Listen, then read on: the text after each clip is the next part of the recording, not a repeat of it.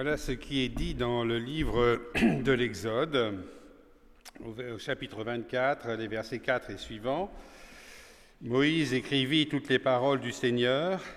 Il se leva de bon matin et bâtit un autel au bas de la montagne avec douze stèles pour les douze tribus d'Israël. Puis il envoya les jeunes gens d'Israël. Ceux-ci offrirent des holocaustes et sacrifièrent des taureaux au Seigneur comme sacrifice de paix.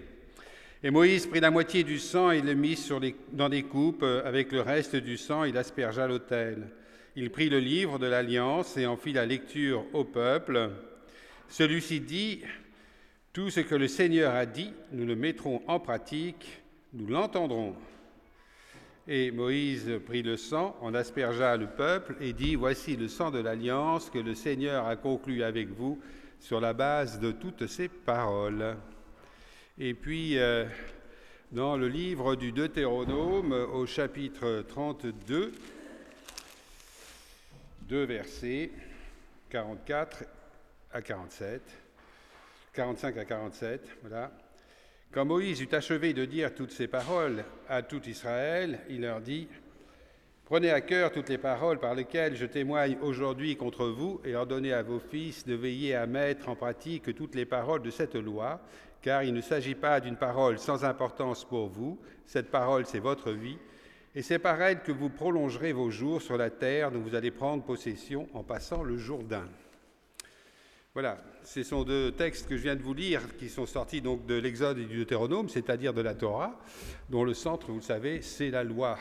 Alors quelles sont ces paroles? Ce sont d'abord des paroles de liberté. Écoute Israël, je t'ai libéré de la maison de, l'Égypte, libéré de la servitude, ce qui euh, le sens même de toute la loi. Je crois que c'est important de le souligner, de le rappeler. Et puis surtout, ce qui est intéressant, c'est que ces deux textes sont tirés de deux traditions qui sont quand même différentes, celle de l'Exode et du Deutéronome, écrites à des périodes différentes, disent que ce qui a été dit est important pour pouvoir vivre dans le présent et dans le futur. Et ayant Bernard Cotteret, ici présent, qui prendra la parole tout à l'heure, et un certain nombre de ses collègues qui sont présents, je vous ai dit qu'une référence à l'histoire et à l'importance de l'histoire pour vivre était un mot d'accueil, et pour Bernard et pour tous les profs d'histoire et tous ceux qui aiment l'histoire et qui sont venus ici euh, pour vivre euh, et partager euh, un, moment autour d'une réflexion sur le protestantisme. Alors soyez les bienvenus les uns les autres évidemment les historiens, parce que j'en ai parlé, mais ceux qui ne le sont pas aussi, bien sûr, ça va de soi, ceux qui sont de passage, parce que lorsque nous avons des cultes de conférences, euh, il y a bien sûr euh, les paroissiens habituels, puis il y a ceux qui viennent parce que ce sont les cultes de conférences. J'aimerais que les uns les autres, quelle que soit vraiment votre appartenance, hein, vos spécificités, vos questions, vos doutes, vos certitudes, ben, vous puissiez vous sentir vraiment à l'aise ici dire la mentalité de ce lieu est une mentalité d'ouverture, de liberté, de, hein, la variété de l'humain, cette richesse est quelque chose qui est extrêmement précieux à cette maison. Donc soyez vraiment euh, tout à fait à l'aise. Si vous n'avez pas l'habitude de venir, hein, vraiment vous êtes accueillis pleinement tel que vous êtes. Et j'ai choisi euh, des cantiques aussi qui sont euh, le psaume 36 ou le, 200, ou le 238 là, ouais, euh, qui sont des chants historiques. Hein. Le premier est un chant de Huguenot bien connu, l'autre c'est les cantiques de Luther. Donc en cette année Luther, je pense que c'était la moindre des choses de commencer ces conférences par des, chants de ce genre, évidemment, qui me semble tout à fait approprié.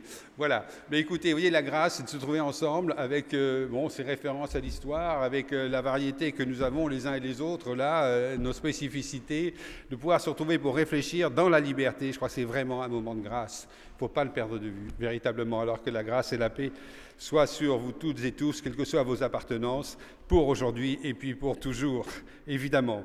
Alors je vous invite à vous lever pour prendre le psaume 36. Et comme je disais à quelqu'un, quand les Huguenots commencent à chanter la première strophe, de toutes les manières, ils vont jusqu'au bout. Hein, donc euh, je vous invite à prendre ce chant en entier.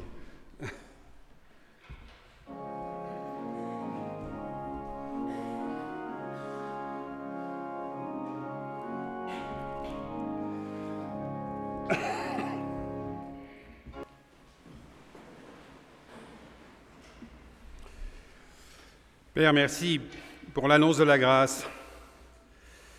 Elle est là prononcée dans l'éternité afin que toute personne, quelle que soit l'époque de sa vie, puisse la saisir et en vivre. Oui, la grâce, elle est là, inscrite au cœur même de nos vies, pour nous tracer un chemin de lumière, un moment d'éternité, un moment de vie, d'espérance, de joie. C'est vrai que nous chantions Maintiens ta grâce aux hommes droits.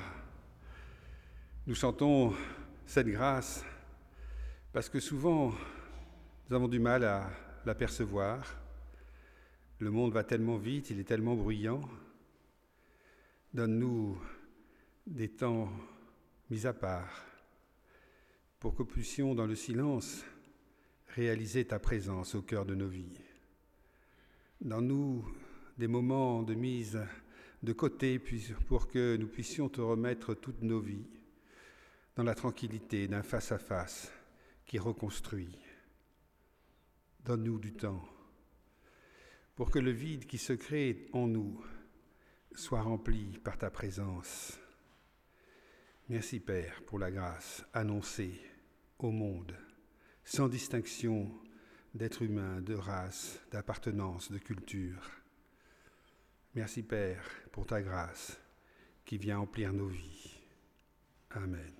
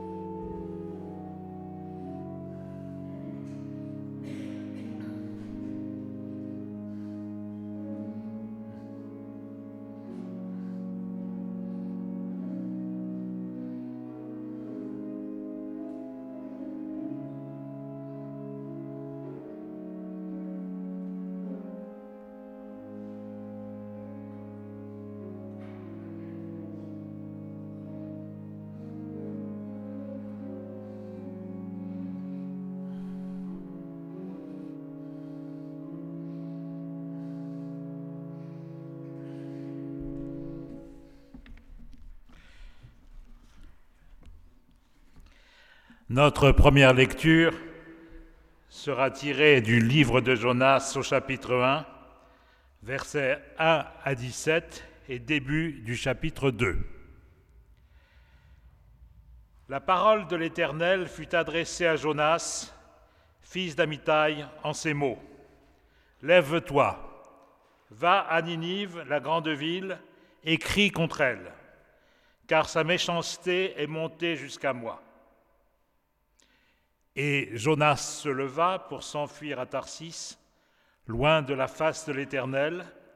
Il descendit à Japhos et il trouva un navire qui allait à Tarsis. Il paya le prix du transport et s'embarqua pour aller avec les passagers à Tarsis, loin de la face de l'Éternel. Mais l'Éternel fit souffler sur la mer un vent impétueux, et il s'éleva sur la mer une grande tempête. Le navire menaçait de faire naufrage. Les mariniers eurent peur. Ils implorèrent chacun leur Dieu et ils jetèrent dans la mer les objets qui étaient sur le navire afin de le rendre plus léger. Jonas descendit au fond du navire, se coucha et s'endormit profondément. Le pilote s'approcha de lui et lui dit, Pourquoi dors-tu? Lève-toi Invoque ton Dieu. Peut-être voudra-t-il penser à nous et nous ne périrons pas. Et ils se rendirent l'un à l'autre, venez et tirons au sort pour savoir qui nous attire ce malheur. Ils tirèrent au sort et le sort tomba sur Jonas. Alors ils lui dirent, Dis-nous qui nous attire ce malheur, quelles sont tes affaires et d'où viens-tu? Quel est ton pays et de quel peuple es-tu? Il leur répondit, Je suis hébreu et je crains l'Éternel. Le Dieu des cieux, qui a fait la mer et la terre. Ces hommes eurent une grande frayeur et ils lui dirent, Pourquoi as-tu fait cela? Car ces hommes savaient qu'ils fuyaient loin de la face de l'Éternel parce qu'il le leur avait déclaré. Ils lui dirent, Que te ferons-nous pour que la mer se calme envers nous Car la mer était des plus orageuses. Il leur répondit, Prenez-moi et jetez-moi dans la mer, et la mer se calmera envers vous, car je sais que c'est moi qui attire sur vous cette grande tempête. Ces hommes ramaient pour gagner la terre, mais ils ne le purent parce que la mer s'agitait toujours plus contre eux. Alors ils invoquèrent l'Éternel et dirent, Ô Éternel, ne nous fais pas périr à cause de la vie de cet homme, et ne nous charge pas du sang innocent. Car toi, Éternel, tu fais ce que tu veux. Puis ils prirent Jonas et le jetèrent dans la mer, et la fureur de la mer s'apaisa. Ces hommes furent saisis d'une grande crainte de l'Éternel, et ils offrirent un sacrifice à l'Éternel et firent des vœux. L'Éternel fit venir un grand poisson pour engloutir Jonas, et Jonas fut dans le ventre du poisson trois jours et trois nuits. Vous connaissez la suite. Deuxième lecture, et j'ai regroupé Matthieu 18, 12, 38 et Luc 11, 29, 30. Alors quelques-uns des scribes et des pharisiens prirent la parole et dirent, Maître, nous voudrions te voir faire un miracle. Il leur répondit, Une génération méchante et adultère demande un miracle, il ne lui sera donné d'autre miracle que celui du prophète Jonas. Car de même que Jonas fut trois jours et trois nuits dans le ventre du grand poisson, de même le Fils de l'homme sera trois jours et trois nuits dans le sein de la terre. Comme le peuple s'amassait en foule, il se mit à dire, Cette génération est une génération méchante. Elle demande un miracle, il ne lui sera donné d'autre miracle que celui de Jonas. Car de même que Jonas fut un signe pour les Ninivites, de même le Fils de l'homme en sera un pour cette génération. Troisième lecture que je tire d'un texte du XVIIe siècle, un texte de Pierre Bérulle, le fondateur de l'oratoire en France. Et ce texte s'appelle De la mission des pasteurs et il remonte à 1609 et je vais citer un deuxième texte qui est la réponse d'un pasteur, le pasteur Pierre Dumoulin, et qui s'appelle tout simplement De la vocation des pasteurs. Et donc je vais faire dialoguer ces deux personnages quelques instants. Pierre Bérulle d'abord. Messieurs, il s'adresse aux protestants, Messieurs, il y a environ 80 ans que l'Église dans laquelle vous vivez n'était point au monde, que les souverains de la chrétienté n'en connaissait ni les agents, ni les assemblées, ni les synodes, que la terre n'avait pas encore ouï la voix et ne savait en quelle langue elle parlait ou priait, et que le ciel ouvert, il y a plus de 1600 ans, n'avait point encore reçu les prémices de ses labeurs, ni donné de couronne à ses combats. Et ces lignes impitoyables, en tous ces siècles précédents, votre État était sans peuple, sans ministre et sans noblesse, votre parti sans armée sans finance et sans ville d'otages, votre République sans sujet, sans officier et sans ordonnance, votre loi sans temple, sans prêche et sans aucun formulaire de son service, votre troupeau sans bergerie, sans ouaille et sans pasteur, et votre foi sans martyr, et sans confesseur et sans fidèle, qu'il oppose évidemment à l'Église catholique, apostolique et romaine, prenant sa source et origine, citation des apôtres envoyés par tout le monde, visiblement étendus en unité de foi, et cette question qui n'était pas de pure rhétorique, que faites-vous, messieurs? Vous délaissez cette Église qui a fait le monde chrétien et sans laquelle vous ne seriez pas chrétien vous-même. Vous, vous attentez sur le royaume du Fils de Dieu, vous troublez son état, vous démentez sa parole et vous ruinez son chef-d'œuvre en la terre. C'est Jésus même qui a bâti cette Église. Elle n'est pas l'œuvre ni d'un homme ni d'un ange, mais d'un homme Dieu. Réponse de Pierre Dumoulin. Dans son texte donc de la vocation des pasteurs, qui lui est de 1618, donc une dizaine d'années plus tard. Posons donc le cas que quelques fidèles soient portés seuls par naufrage ou autrement en quelque île barbare et qu'ils y, soient, y soient habitués par nécessité et qu'ayant appris la langue, ils se mettent à instruire les barbares en la religion chrétienne et qu'à sa parole, plusieurs se convertissent.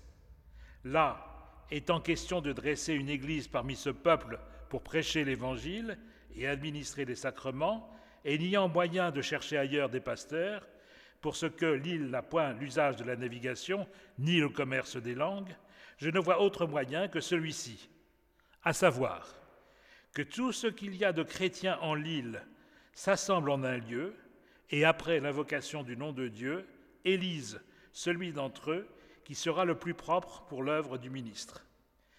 Que celui qui est élu peut se transporter en un pays où il puisse recevoir l'imposition des mains selon l'usage ordinaire. Il fera sagement de s'y transporter pour éviter le soupçon de discorde, mais n'y ayant ni navire, ni commodité, ni santé pour faire un tel voyage, je crois qu'il offenserait Dieu grandement si, à faute d'une formalité, il abandonnait l'œuvre de Dieu. Joli petit texte. Joli petit texte qui relève déjà de ce genre littéraire que l'on peut appeler la Robinsonade. Et de même que cette idée de naufrage, évidemment, fait immanquablement penser à un autre naufrage qui est le naufrage de, l'Église. Et donc je voudrais m'interroger sur euh, à la fois ce naufrage et puis sur, sur les réponses que l'on a pu euh, lui apporter au XVIe siècle. Alors je voudrais euh, remercier tout particulièrement le pasteur Hubac pour son invitation, et vous tous aussi, de me donner ainsi la, parole. je voudrais dire aussi mon attachement à la librairie Jean Calvin, qui nous fait le plaisir de se joindre à nous aujourd'hui. Je crois qu'il faut les encourager parce que, vous savez, diffuser et vendre des livres de théologie et de sciences religieuses au XXIe siècle, il faut quand même un certain courage. Et donc, euh, je crois que vous les honoreriez en ne manquant pas de leur acheter des, livres. Ils ont un livre très intéressant, je ne parle pas de mes livres, ils ont un livre très intéressant qui est un livre sur l'anti-judaïsme, qui a été dirigé par euh, quelqu'un qui est présent parmi nous ce matin, et c'est vraiment un livre tout à fait remarquable que je vous euh, recommande. Un protestantisme sans Bible, des Bibles sans histoire, sans philosophie religieuse et sans histoire, cela paraît difficilement envisageable. Et je crois donc qu'il faut que nous soyons tous prêts à allez voir ces librairies Jean Calvin un peu partout en France, puisqu'elles sont maintenant euh, euh, rue de Clichy, mais également à Alès et dans divers autres lieux euh, du, pays. Alors la question qui m'a été posée, très, une question très, très difficile, comme toujours, par le pasteur Hubac, était la suivante, la réforme protestante est-elle toujours pertinente? Et si je voulais vous répondre rapidement, je vous dirais que le, protestantisme sera d'autant plus pertinent qu'il est impertinent. Euh, le problème étant que très souvent, je, je ne vois plus beaucoup cette, cette, impertinence et que le politiquement correct, en tout cas, s'est chargé de, comment dire, de faire disparaître ce qu'il pouvait y avoir souvent d'impertinence chez nous.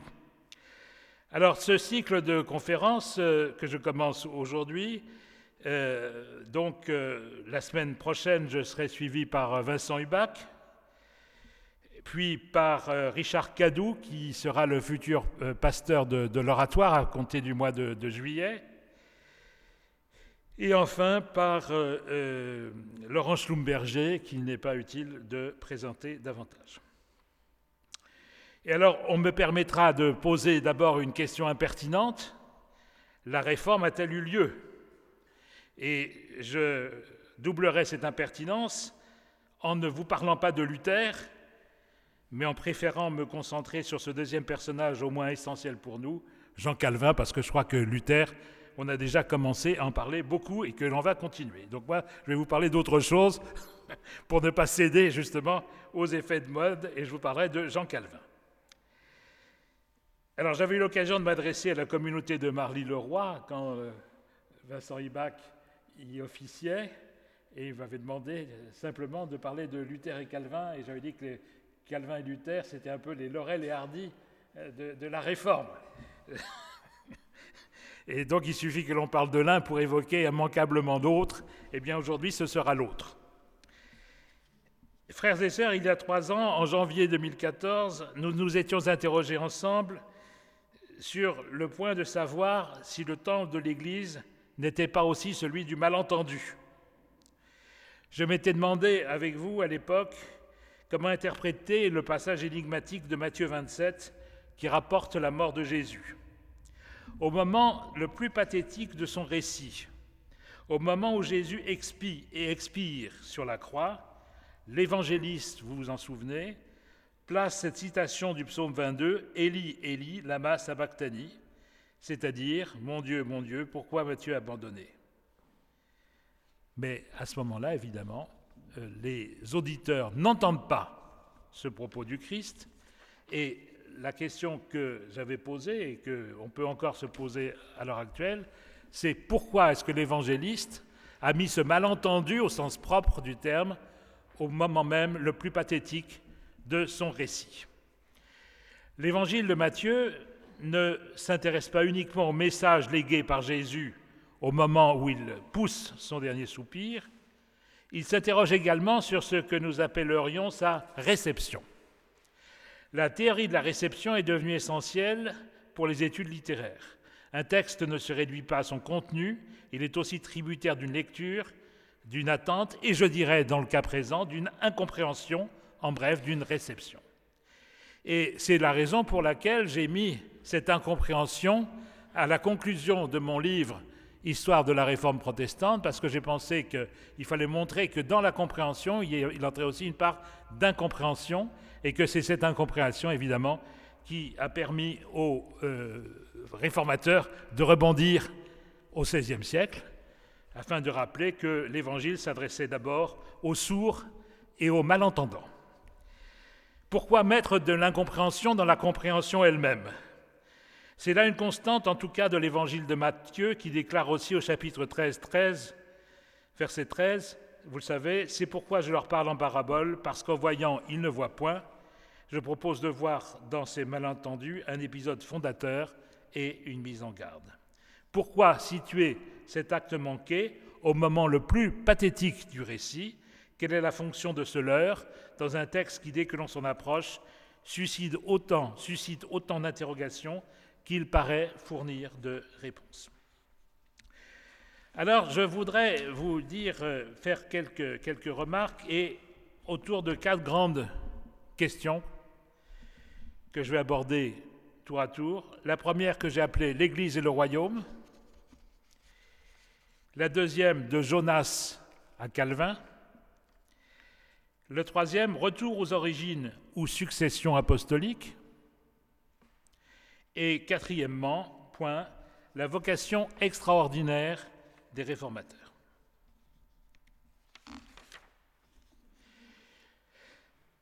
Vous connaissez sans doute le nom d'Alfred Loisy, ce prêtre excommunié en 1906, qui était devenu dans la foulée professeur au Collège de France je ne sais pas s'il y avait, avait gagné au change, peut-être un peu.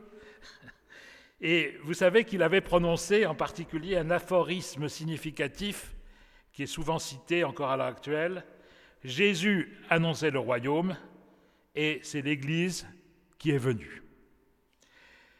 La réforme protestante, toute réforme du reste, hier ou aujourd'hui, reprend à son compte cette opposition terme à terme entre le royaume, souvent traduit de façon plus exacte par le règne et l'Église. Que faire pour retrouver le royaume derrière l'Église? Car si l'Église en un sens conduit au royaume, on peut dire également qu'elle en détourne, qu'elle le masque, qu'elle l'occulte, qu'elle se l'approprie. Peut-on même tenter d'inverser la proposition Comment faire pour retrouver le royaume derrière l'Église? Peut-on contourner l'Église afin de retrouver le royaume? Ce pari insensé, c'est celui de la réforme protestante. Chacun connaît donc la phrase de Loisy. Par contre, on connaît moins le développement qui s'ensuit et qui rend impossible, ou du moins sans objet, la réforme protestante. Ce que nous dit Loisy, c'est la chose suivante, je, vais le citer rapidement. Elle, l'Église, est venue en élargissant la forme de l'Évangile qu'il était, était, impossible de garder telle qu'elle dès que le ministère de Jésus eut été clos par la Passion. Il n'est aucune institution sur la terre ni dans l'histoire des hommes dont on ne puisse contester la légitimité et la valeur si l'on pose en principe que rien n'a droit d'être que dans son état originel.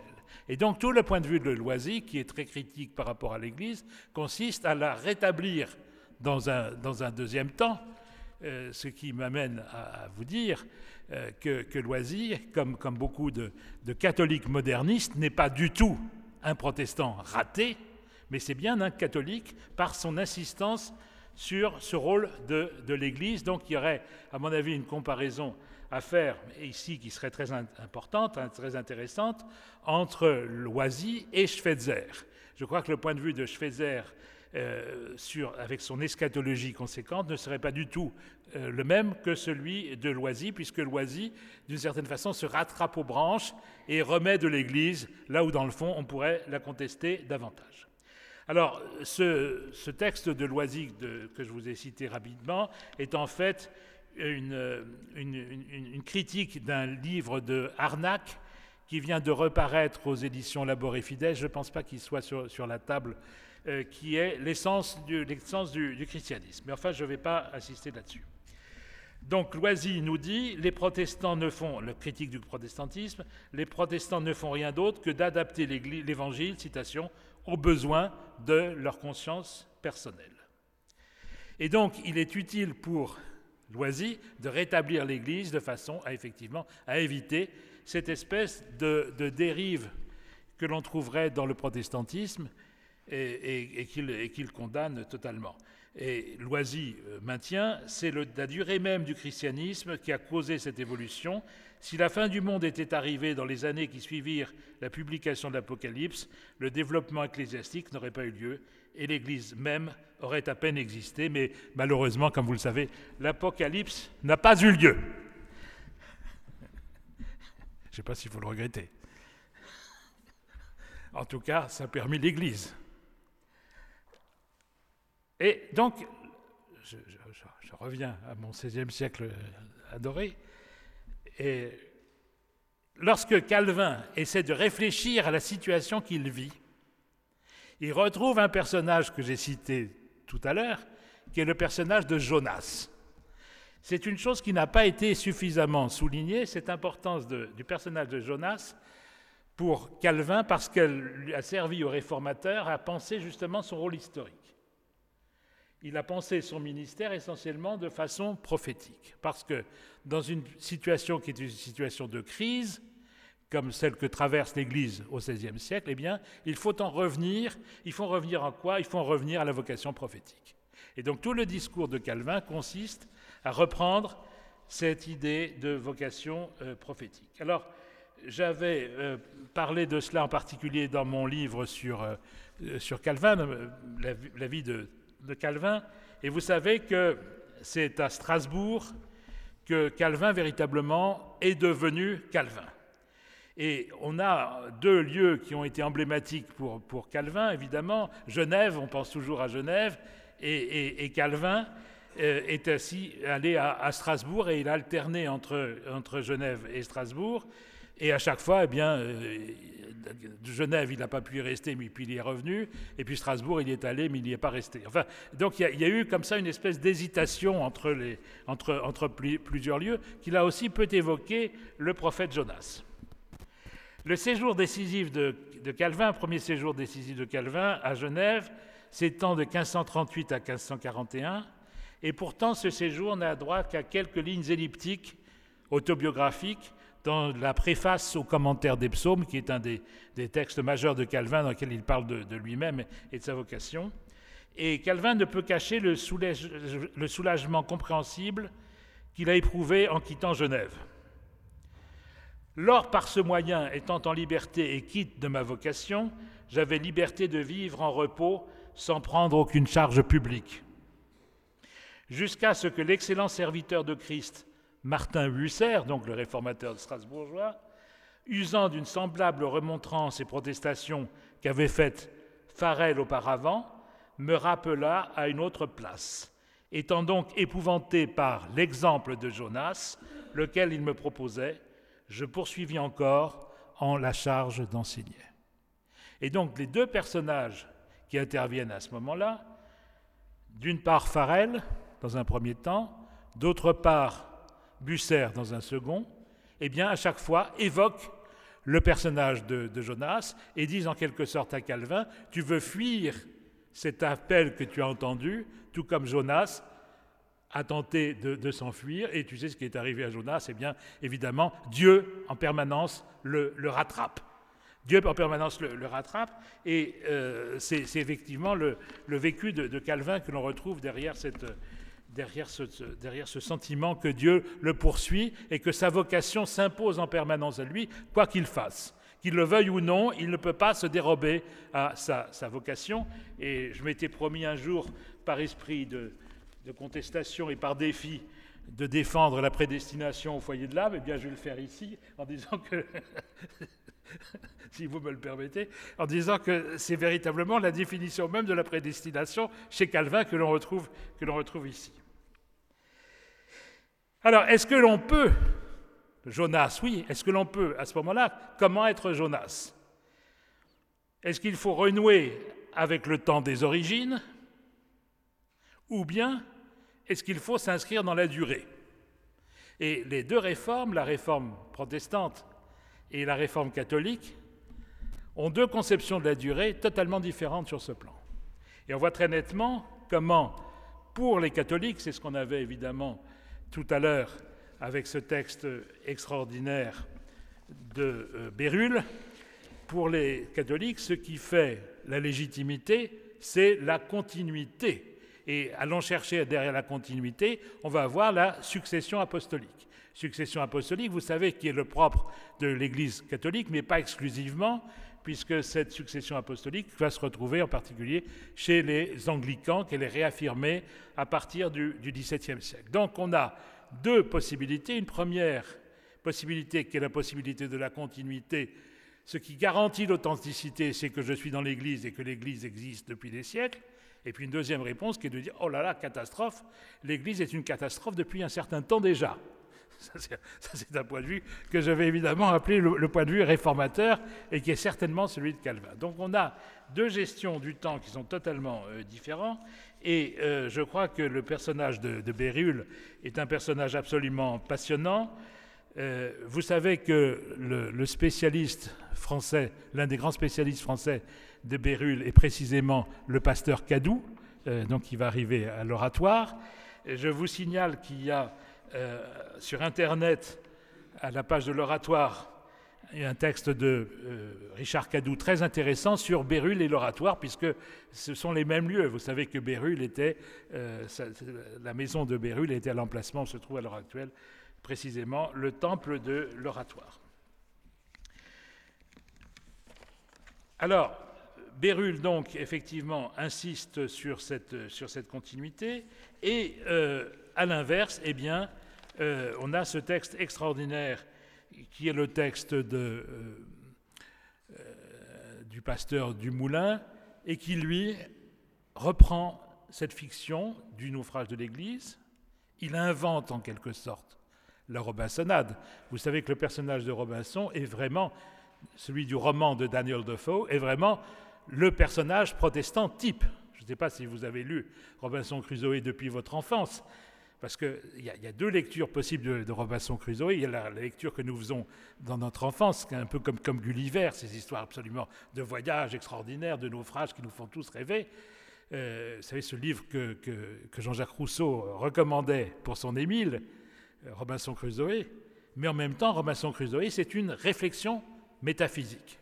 Et la réflexion métaphysique, très souvent, on la perd de vue, et je crois qu'on la comprend mieux quand on part précisément du, texte, de, euh, du texte cette fiction dont, le fond, on se retrouve tous sur une île déserte, il n'y a pas de pasteur, il n'y a pas de succession apostolique par définition, parce que tous nos liens avec la terre ferme sont coupés.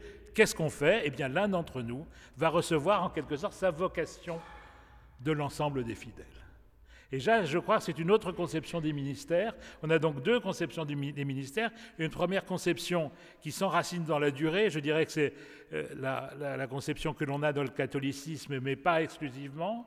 Et une deuxième conception qui, elle, va s'enraciner, si on peut dire, dans la rupture. Est-ce qu'on peut s'enraciner dans la rupture? C'est évidemment une question, mais c'est la question qui nous est posée aujourd'hui. Merci.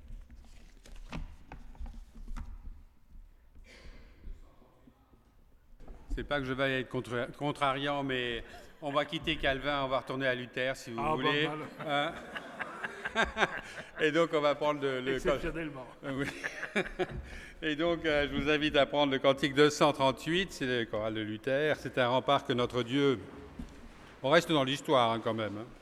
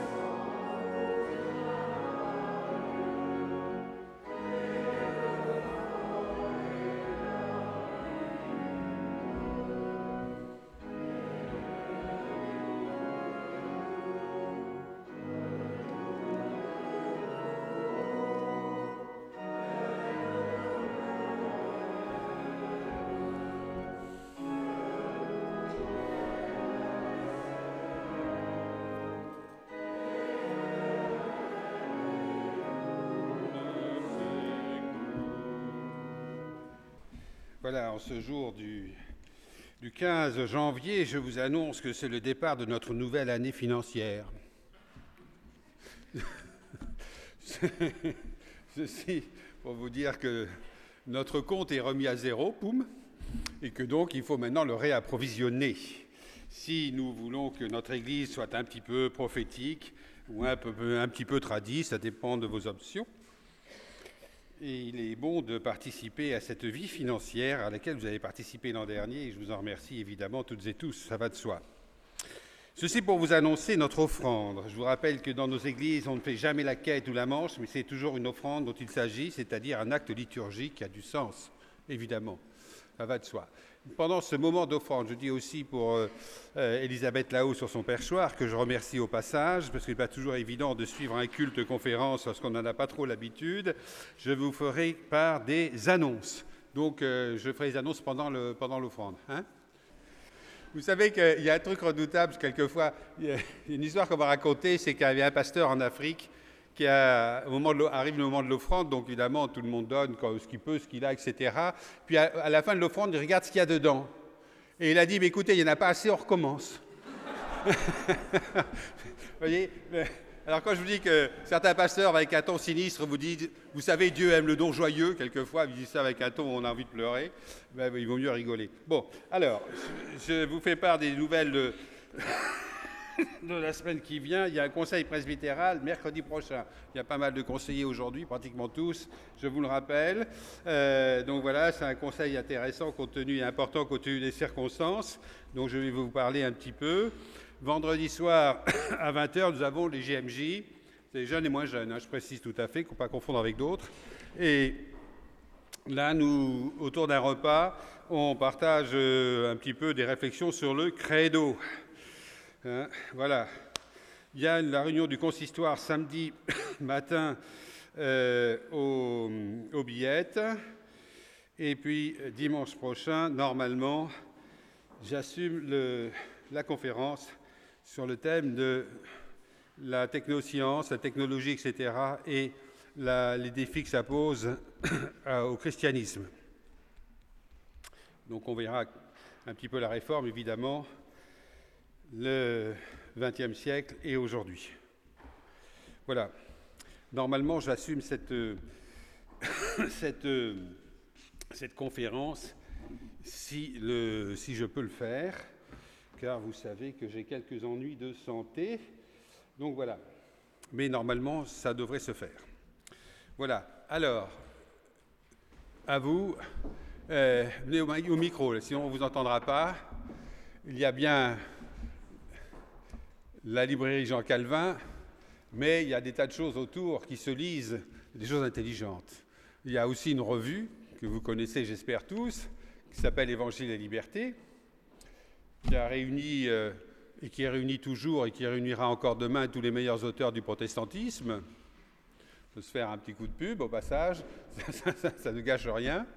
Et euh, donc, euh, je laisse la parole au responsable d'Évangile et Liberté pour vous en dire un mot. C'est ça? Il faut parler dans le micro. Bonjour, mais le pasteur a déjà presque tout dit, donc je renforce simplement euh, mon, envie de vous voir euh, abonner à Évangile et Liberté. Alors, beaucoup d'entre vous, effectivement, connaissent le mensuel. Pour ceux qui ne le connaîtraient pas, j'en ai apporté quelques exemplaires qu'on vous offre. Vous allez le regarder, vous allez être passionné, et j'espère qu'après, vous vous abonnerez. Merci beaucoup. Voilà, toujours dans l'optique d'Évangile Liberté, je vous rappelle que hier matin, samedi, il y avait un groupe Évangile Liberté, un groupe de lecteurs d'Évangile Liberté qui réfléchissent sur le journal et des articles du journal une fois par mois. Que donc ce, groupe sera animé dans les mois qui viennent par euh, Laurent Gagnebin. Voilà. Hein, donc c'est intéressant, c'est le seul groupe d'Évangile Liberté au nord du 45e parallèle en France. Et, euh, Alors, comme disait Laurent hier, il y en a un sans doute à Strasbourg, c'est ça? Je ne sais pas si tu as eu confirmation. Mais enfin, ça ne fait pas beaucoup, je veux dire. Dans tous les cas, sur la région parisienne, c'est le seul.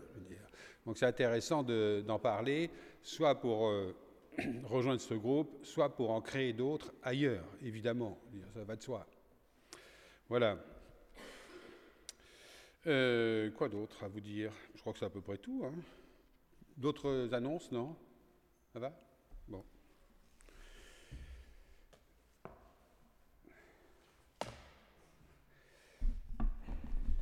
Difficile de prier. Hein. Parce que souvent, quand on s'adresse à Dieu, on lui demande des tas de choses qu'il est ou bien susceptible d'entendre, ou bien qu'il connaît déjà, et, les réponses aux questions qu'on pose et aux demandes que l'on fait ne sont jamais très évidentes. Je pense que souvent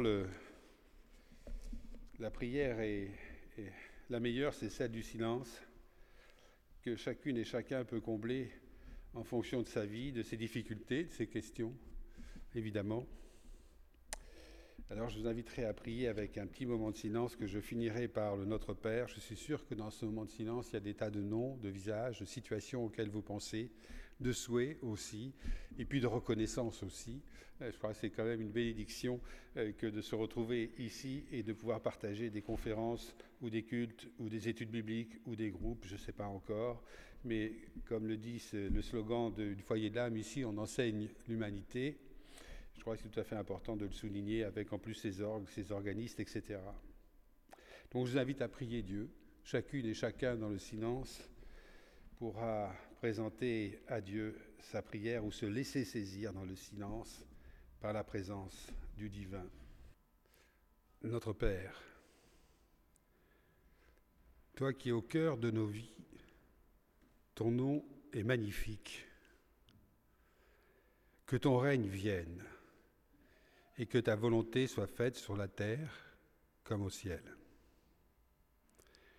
Que le pain soit en partage sur toutes les tables du monde et que ta parole nourrisse chaque être humain. Donne-nous la force de pardonner comme tu nous pardonnes, toi qui ne nous laisses jamais seuls face aux tentations et aux forces du mal. À toi, notre Père, le règne de l'amour, la force de l'Esprit, la lumière de ta parole, au siècle des siècles. Amen. entre le prophétisme et la tradition, en oscillant tantôt entre la christologie luthérienne ou le Dieu en majesté de Calvin, je ne sais pas.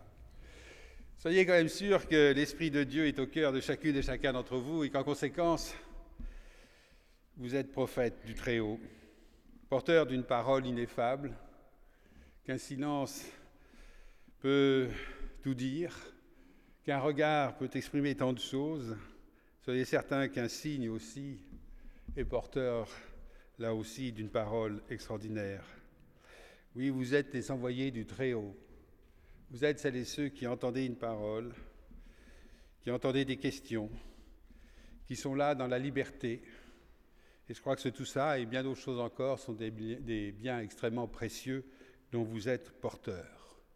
Alors soyez certains qu'en partant de ce lieu, en allant dans le monde, il y a un monde qui a besoin d'entendre ce genre de choses dont vous êtes porteurs.